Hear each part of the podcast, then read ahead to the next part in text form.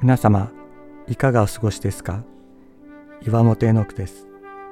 今日も366日元気が出る聖書の言葉から聖書のメッセージをお届けします。11月28日痛みは私たちを前進させる。神様の見業はしばしば私たちにとって不都合な事柄を通して行われます。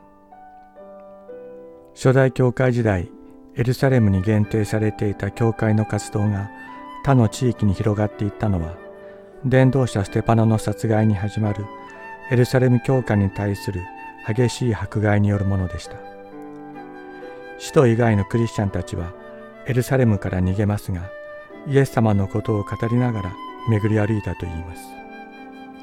それによってイエス様の福音がエルサレムからイスラエル全土さらにヨーロッパ世界に広がっていくのです。今日私たちにとっても不都合なこと痛みを伴うことがあるかもしれません。しかしイエス様は私たちの内側から外に向かって働きご自身の技をなそうとしておられる。痛みは私たちが同じところにとどまることを許さない。私たちを前進させるのです。そしてそこにイエス様の技が行われていく。イエス様が私たちと共におられるからです。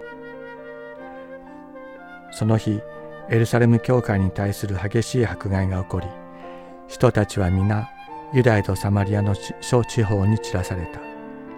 散らされた人たちは御言葉の福音を伝えながら巡り歩いた。